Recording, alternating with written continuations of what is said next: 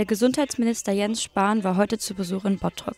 Spahn wollte mit seinem Besuch eigentlich seine Partei, die CDU, bei ihrem Wahlkampf für die anstehenden Kommunalwahlen am 13. September unterstützen. Doch der Besuch von Spahn lief anders ab als erwartet. Lautstark anwesend waren auch Kritiker seiner Politik. Das war nicht ganz ohne. Wir waren für euch vor Ort und haben auch mit Jens Spahn kurz reden können.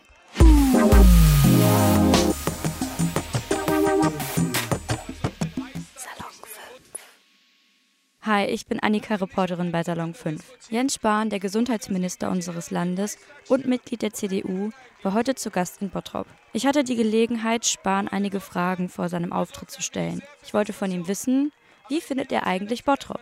Bottrop, ich äh, kenne und schätze Bottrop. Ich komme ja aus dem westlichen Münsterland. Äh, dank Autobahn sind wir schnell hier und ich bin immer mal wieder gerne auch in Bottrop. Da geht das Münsterland ins Ruhrgebiet über. Seit Beginn der Corona-Pandemie steht Spahn als Gesundheitsminister besonders im Fokus der Bevölkerung. Erst am Wochenende soll er bei einem Auftritt in Bergisch Gladbach beschimpft und bespuckt worden sein, berichten mehrere Medien. Deswegen möchten wir von ihm wissen, wie soll man mit Corona-Leugnern, also die, die behaupten, dass der Virus gar nicht existieren würde, umgehen soll. Entscheidend ist, äh, dass äh, die allermeisten Bürgerinnen und Bürger aufeinander achten, aufeinander achten wollen. Abstand, Hygiene, Alltagsmaske. Äh, und dass wir immer versuchen, so viele wie es geht auch zu überzeugen, einander zu verstehen. Ich finde es wichtig, im Gespräch zu bleiben. Und die Pflegekraft, die gerade Beatmungspatienten Covid-19 behandelt hat, begleitet hat, mag manches anders sehen als der Wirt oder die Beschäftigten in der Gastronomie, die sich fragen, habe ich eigentlich noch einen Job in ein paar Wochen? Wichtig ist, dass sie über ihre unterschiedlichen Positionen miteinander reden. Für Jens Spahn ging es nach dem Gespräch auf die Bühne auf der Gastromeile. Bereits an der Kleidung einiger Anwesenden konnte man erkennen, sie sind nicht zufrieden mit seiner Politik. Zum Beispiel lief dort ein Mann als Sensenmann verkleidet rum. Schwarze Schuhe, schwarze Hose, ein langer schwarzer Mantel und eine schwarze Kapuze. Eine Person hatte zum Beispiel auch eine Maske an, auf der staatlich verordneter Maulkorb stand. Außerdem hatte eine Dame ein Plakat mit einer Rücktrittsforderung in der Hand. Es waren unterschiedliche Menschen dort. Als Spahn zusammen mit seinen Parteikollegen die Bühne betreten hat, wurde es dann laut. Jubel, Klatschen und Buhrufe fielen durcheinander. Die Begrüßung der Partei ging in der Lautstärke völlig unter. Als Herr Spahn das Mikro in die Hand bekommen hat, verwandelten sich die Buhrufe in Hau-ab-Rufe. Es dauerte eine Weile, bis er sich Gehör verschaffen konnte. Einer seiner ersten Aussagen bezog sich auf das Verhalten gegen seine Gegner. Ich frage übrigens mich manchmal, meine Damen und Herren, in welchem anderen Land als in Deutschland würden Sie eigentlich gerade leben? In Ihrem Traumland Russland könnten Sie sich nicht hier so benehmen, wie Sie sich gerade benehmen. Das ist das Schöne an unserem Land. In der freiheitlichen Demokratie darf man auch anderer Meinung sein und sie entsprechend kundtun. Aber ich frage mich manchmal, frage ich mich tatsächlich, in welchem anderen Land würden Sie eigentlich aktuell lieber sein als in der Bundesrepublik Deutschland? Das würde mich wirklich mal interessieren. Und ja, es gibt Themen, ja, es gibt Themen, die kann man unterschiedlich sehen. Wissen Sie, meine Damen und Herren, es geht ja nicht um absolute Wahrheiten. Es geht nicht um Wahrheit. Es geht darum, den richtigen Ausgleich zu finden miteinander zwischen Sicherheit, Gesundheitsschutz und Alltag und Freiheit. Und das muss man eben jeden Tag miteinander aushandeln. Darauf gab es dann wieder lautes Durcheinandergebrüll. Spahn erklärte sich bereit, Fragen zu beantworten. Ein Schüler nutzte die Gelegenheit und wollte wissen, warum es keine einheitlichen Maßnahmen in den Schulen gebe. Wir sollten zumindest mal innerhalb eines Bundeslandes die gleiche Herangehensweise haben und darüber werden wir mit den Schulministern auch nochmal reden, dass das natürlich überall gleich gehandhabt wird und nachvollziehbar zum Schutz gleich gehandhabt wird. Und die zweite Frage mit der Maske in der Schule, das war ja gerade schon angesprochen, ist so ein Thema, wo ich beides erlebt habe in den letzten sieben Tagen in Diskussionen wo es die einen gibt, die sehr klar sagen, sie haben Sorge, wenn die Kinder die Maske tragen, über die ganze Unterrichtszeit, weil das ja auch eine Belastung ist und natürlich nervig und wenn das Wetter noch anders ist, auch noch mal mehr. Und es gibt diejenigen, die sagen, wir hätten aber lieber weiter die Maske, weil sie uns Sicherheit gibt in der Schule, wo die Abstände nicht immer eingehalten werden können. Es gibt beides. Und auch da ist wieder die Frage, schaffen wir am Ende ein Miteinander? Und da schreien wir uns an. Und die Landesregierung hat eben gesagt, aus dem Urlaub kommend, weil ja auch die Kinder mit den Familien in Urlaub waren, haben wir begonnen mit der Maskenpflicht. Jetzt, wo die Zahlen in NRW wieder runtergehen, beenden wir die Maskenpflicht. Aber ich habe gestern, vorgestern in Emmerich eine Oberstufe getroffen, die gesagt hat, sie wird freiwillig bei der Maske bleiben, weil sie sich gegenseitig schützen wollen. Die Option bleibt ja immer, dass wer sagt, als Schulklasse oder in der Klasse, wir wollen aber weiter die Maske auch tragen, um uns gegenseitig zu schützen, dass der oder diejenige das auch tun kann. Aber ich finde gerade das Thema Maske und Maske im Unterricht zeigt eben, es, gibt, es geht nicht um Wahrheiten, wie einige suggerieren, sondern es geht darum, miteinander eine Balance zu finden zwischen bestmöglicher Sicherheit, absolute Sicherheit gibt es nicht, bestmöglicher Sicherheit und Pragmatismus, Alltag, Freiheit. Und mit jedem Tag, den das jetzt länger geht, werden wir es miteinander schaffen, diese Balance besser zu finden. Wir wissen heute mehr als im März. Wir werden in drei Monaten mehr wissen als heute. Und mit jedem zusätzlichen Wissen ist es leichter auch, die Balance im Alltag zu finden und Sicherheit zu geben, für die die Fragen haben. Zum Schluss der Veranstaltung merkte man Spahn deutlich an, dass er nicht mehr so gelassen war wie am Anfang. Er rang nicht nur mit seiner Stimme, sondern auch, wie es mir schien, mit seinen Nerven. Ich muss sagen, ich schaffe nur noch zwei bis drei Fragen, weil danach meine Stimme einfach weggeht. Ja, Sie freuen sich dann, ich kann es nicht ändern. Mit seinen Schlussworten versuchte er noch einmal ein Statement zu setzen. Demonstrieren ist ein hohes Grundrecht und deswegen finde ich wichtig, dass diese dass Demonstrationen stattfinden können. Gleichwohl, gleichwohl kann man auch demonstrieren und gleichzeitig aufeinander aufpassen. Warum ist es nicht möglich, miteinander so zu demonstrieren, dass man andere nicht gefährdet? Das werde ich nicht verstehen. Warum geht das nicht? Warum kann man nicht so aufeinander aufpassen? Warum muss es sein, warum muss es sein, dass man zulässt, dass ein Teil dieser Demonstration versucht, den Reichstag zu stürmen. Wo sind wir denn miteinander in diesem Land, dass wir nicht mehr miteinander diskutieren können, ohne dass irgendwelche Irren den Reichstag stürmen? Wo sind wir denn eigentlich? So, und insofern, insofern bin ich sehr für Diskussion. Aber ich bin auch sehr dafür, dass man das so miteinander macht, dass man vielleicht nicht dem anderen immer nur unterstellt, er wäre ein Idiot, dem anderen vielleicht nicht immer nur unterstellt, nur man selber hatte recht. Meinungsfreiheit heißt nicht nur Freiheit für die eigene Meinung, Meinungsfreiheit heißt auch Freiheit für die Meinung der anderen. Und ich werde die immer verteidigen. Ob Sie die immer verteidigen, die Meinungsfreiheit der anderen, da bin ich mir nicht so sicher. Und vor Ort war auch mein Kollege Hüder. Wir wollen jetzt ein bisschen darüber quatschen, was da eigentlich passiert ist. Ja, erzähl mal, wie war das aus deiner Perspektive? Ich bin ehrlich gesagt noch total geflasht. Also vor Ort hatten wir beide uns ja aufgeteilt gehabt. Du hast dich mehr auf die ähm, Rede von ähm, Jens Spahn fokussiert.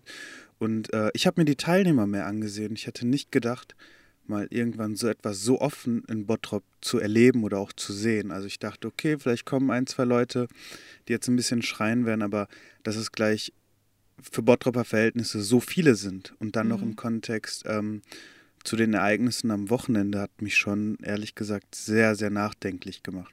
Das war ja auch teilweise unangenehm. Ich weiß nicht, wie du das empfunden hast. Ähm, in den vorderen Reihen, als die ganzen CDU-Mitglieder, wo die, Entschuldigung, wo die ganzen CDU-Mitglieder gesessen haben, wurde halt auch gut die Maskenpflicht und sowas eingehalten. Mhm. Oder die Menschen haben eine Maske getragen, aber weiter hinten haben die halt gebrüllt und teilweise, also mir auch ins Gesicht gebrüllt, mehr oder weniger äh, ohne eine Maske zu tragen. Das ist halt für mich Egoismus auf der abartigsten Ebene, die es gibt. Ja. Und ich hoffe, sowas nicht wieder hier zu erleben. Ja. Und ich habe halt auch ehrlich gesagt Angst vor den Köppen, äh, die sich zu den, die sich dahin stellen, da äh, schreien. Klar, kann jeder machen.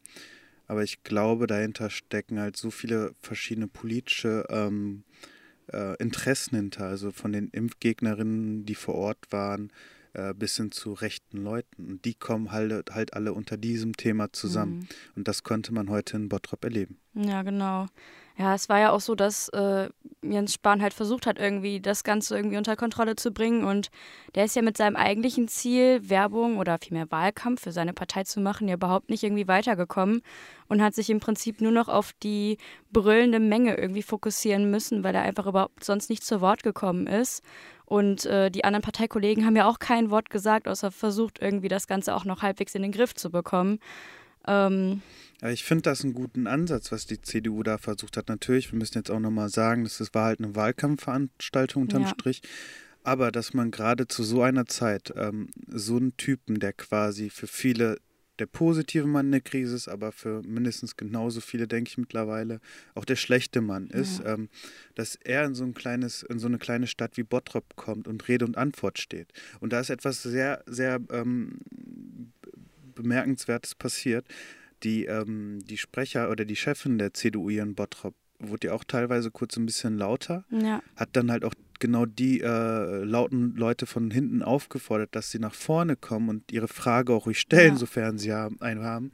Aber bis auf die Leute, die eh schon vorne standen und halt auch vielleicht ein bisschen offener waren für ein mögliches Gespräch, äh, hat sich von hinten keiner nach vorne bewegt. Und ich Ja. glaube, das ist halt das Problem. Es gibt ein paar Knallköpfe in dem Sinne, ähm, die zwar gern ein bisschen Radau machen, aber die halt nicht offen für ein Gespräch sind. Ja, Und wenn man tatsächlich gute Argumente hat, wieso sollte man da nicht einfach Fragen stellen? ja genau. Und das fand ich halt so. m, Ist toll, dass es hier stattfindet, aber ich glaube unterm Strich, gerade weil es mehr die, die äh, Leute, die Wut auf ihren Spahn haben, für sich als Propaganda mehr oder weniger ausgenutzt haben, die ja, Fläche heute, ähm, wird es keine gute Werbung gewesen sein, obwohl ich den Ansatz, dass der Mann, der jetzt gerade gefragt ist, ähm, nach Bottrop kommt, eine kleine Stadt, äh, Rede und Antwort stehen möchte, dass wir da halt nicht unsere Chance nutzen. Ja, Und ich weiß halt nicht, ehrlich gesagt, wie demokratisch diese Menschen dann noch unterwegs sind, wenn man halt eine komplett eigene Agenda verfolgt für eigene politische Interessen. Da kaufe ich, ich persönlich den halt ehrlich gesagt gar nichts ab. ja, Aber ich fand halt auch spannend, ähm, was für Menschen halt da waren. ja. Es waren nicht diese klassischen, klassischen Leute, die wir kennen, sondern es waren Leute so wie ich und du, ja. teilweise halt auch Familien, ähm, was ich ziemlich beängstigend fand. Ich glaube, die haben noch nicht das Problem hinter äh, der Corona-Pandemie verstanden. ja. Also einerseits gibt es ja den Ansatz, äh, dass, dass man sagt, ja, ist ja gar nicht so viel passiert. Ähm, natürlich ist nicht so, oder Gott sei Dank ist nicht so viel passiert. Wahrscheinlich oder vielleicht auch gerade, weil die Maßnahmen richtig waren. Mhm. Müssen, müssen erst noch viel mehr Menschen sterben, dass ähm, wir alle erkennen, dass, dass das eine große Gefahr ist. Mhm. Aber da kommen halt lieber so Sachen um die Ecke und damit kennen wir uns ja hier bei Korrektiv aus. Mit Verschwörungstheoretikern oder ähm, wie man sie auch immer nennen möchte, die dann irgendwie sagen, ja, Impf, da kommen, da kommen Chips rein, Mhm. bla bla bla und Bill Gates stecke dahinter. Ja.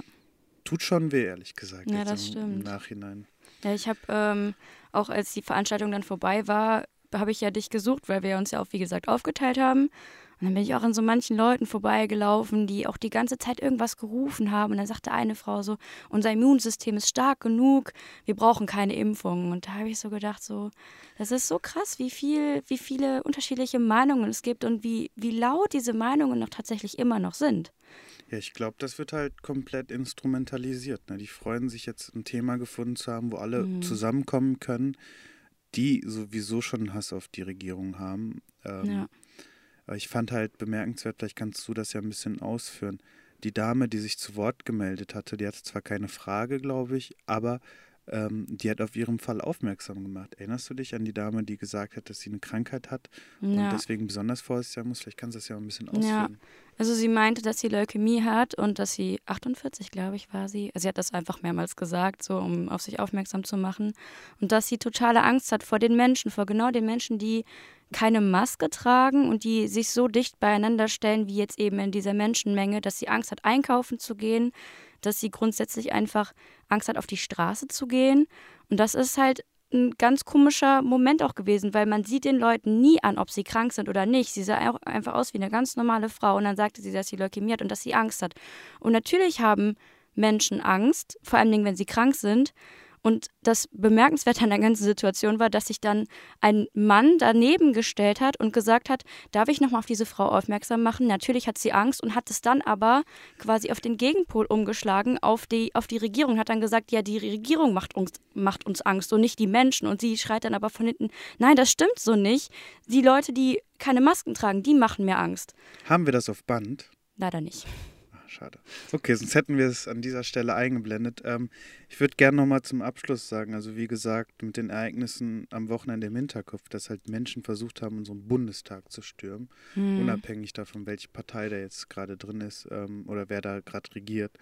So etwas geht gar nicht und das ist Ja. ein Angriff auf unsere Demokratie. Hatte, und ich glaube, hatte Spanier auch gesagt. Also Oh, der hat es ja. ich klinge jetzt wie Spahn. Oder? nee, ähm, es geht jetzt gerade wirklich um unsere Demokratie und ähm, wir werden alle angegriffen. Ich Ja. glaube, wir, wir müssen da entgegenhalten Ja. auf demokratischem Wege. Also ähm, wir haben ja hier noch eine bei Korrektiv eine Redaktion, die ähm, Faktenchecks macht. Mhm. Und da bekomme ich ja mal halbwegs mit, was die jetzt gerade für Themen angehen, beziehungsweise wie die Reaktionen auf die Themen sind. Ja. Vor Ort musste ich mir auch irgendwie vorwerfen lassen, als ich gesagt habe zu einem der Anwesenden, dass ich von Korrektiv bin, dass ich für ein Hetzerblatt arbeiten würde. Ja, Und ähm, ich glaube, wir müssen jetzt alle klare Stellung beziehen ja, und uns für unsere Demokratie einsetzen, aktiv. Ja. Und darum sind die anstehenden Kommunalwahlen so wichtig, dass man Das wählen geht. ja. Ja, also was man zu der ganzen Sache sagen kann, es war dermaßen laut. Es war so laut wie bei einem Fußballspiel im Prinzip. Und ähm, ja, die Lautstärke war teilweise unerträglich. Die Stimmung bzw. die Spannung der Menge war super erdrückend. Und ich habe definitiv heute gemerkt, dass die Meinungen zur Corona-Politik generell zur Politik so weit auseinandergehen und dass, wie, wie aggressiv die Menschen auch eigentlich für ihre Meinung einstehen wollen.